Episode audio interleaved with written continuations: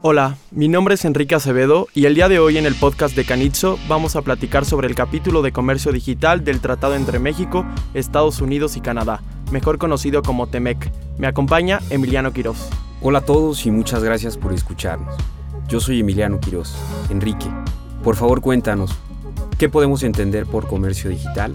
Claro, Emiliano, por comercio digital entendemos todos aquellos actos tendientes a intercambiar y distribuir productos y servicios a través de medios electrónicos, o bien a través de tecnologías de la información, como pueden ser las aplicaciones, sitios de Internet o plataformas.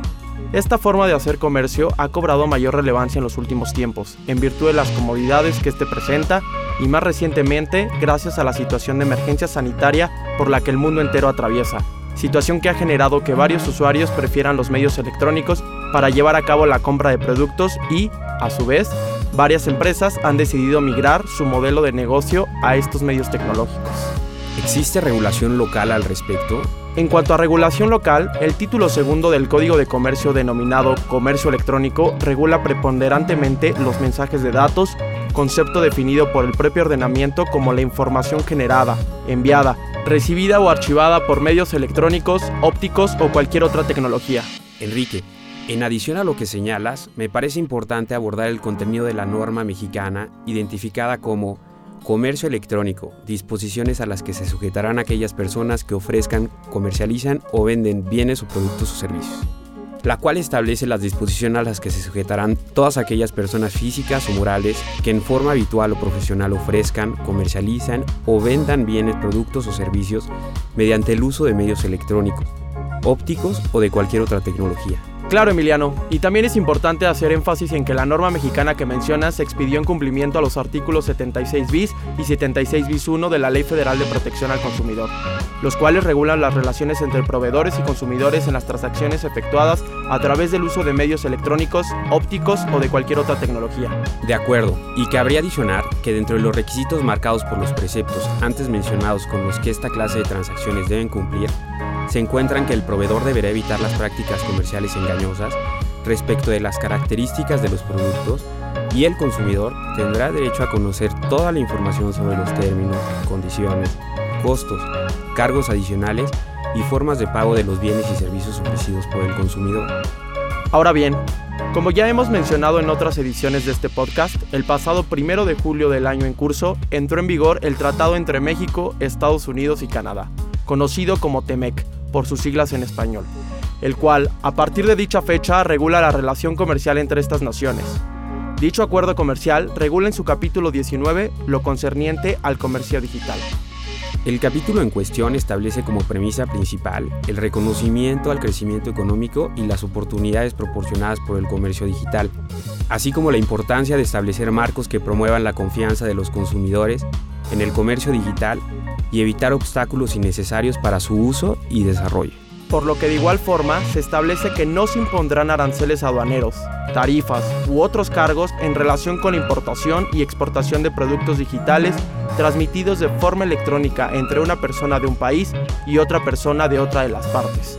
En este mismo sentido, no se le podrá otorgar un trato menos favorable a un producto digital creado, producido publicado y puesto a disposición por primera vez en condiciones comerciales en el territorio de otra parte. Otra pregunta, Enrique. ¿Existe alguna disposición en el TEMEC sobre la firma electrónica? Desde luego, al respecto se establece que no se negará la validez legal de una firma porque ésta se encuentra en forma electrónica. En este sentido, no se deberán adoptar, o en su caso, mantener medidas sobre autentificación y firmas electrónicas que impidan a las partes de una transacción electrónica tener la oportunidad de probar ante las autoridades judiciales o administrativas que su transacción cumple con cualquier requerimiento legal respecto a la autentificación o firmas electrónicas. Entonces, me parece importante agregar que, para una categoría determinada de transacciones, la firma electrónica o el método de autentificación deberá cumplir con ciertos estándares de desempeño o estar certificado por una autoridad acreditada de conformidad con su ordenamiento jurídico. Muy interesante. Regresando un poco al tema de comercio digital, ¿podrías comentarnos lo que establece el TEMEC respecto a los consumidores que llevan a cabo operaciones a través de medios digitales? Por supuesto, el capítulo del que hablamos reconoce la importancia de adoptar y mantener medidas transparentes y efectivas para proteger a los consumidores de prácticas comerciales fraudulentas o engañosas, por lo que cada una de las naciones parte en el tratado debe adoptar o mantener leyes de protección al consumidor para prohibir esta clase de prácticas, las cuales puedan causar un daño o un potencial daño a los consumidores que participan en actividades comerciales en línea. Es importante saberlo. ¿Podrías comentarnos si existe alguna disposición en materia de protección de datos personales en el capítulo en cuestión? En materia de protección de datos personales, se reconoce los beneficios que la protección de la información personal de los usuarios del comercio digital y la contribución que esto hace a la mejora de la confianza del consumidor en el comercio digital. ¿Podrías comentarnos las medidas que se toman al respecto? Claro, cada una de las naciones que firmaron el tratado deberá adoptar o mantener un marco legal que disponga la protección de la información personal de los usuarios del comercio digital, tomando en consideración los principios y directrices de los organismos internacionales pertinentes, como el marco de privacidad de la PEC y la recomendación del Consejo de la OCDE relativa a las directrices de la OCDE sobre la protección de la privacidad y flujos transfronterizos de datos personales, los cuales incluyen la limitación de la recolección, elección, calidad de datos, especificación de propósito, limitación de uso, salvaguardas de seguridad, transparencia, entre otros más.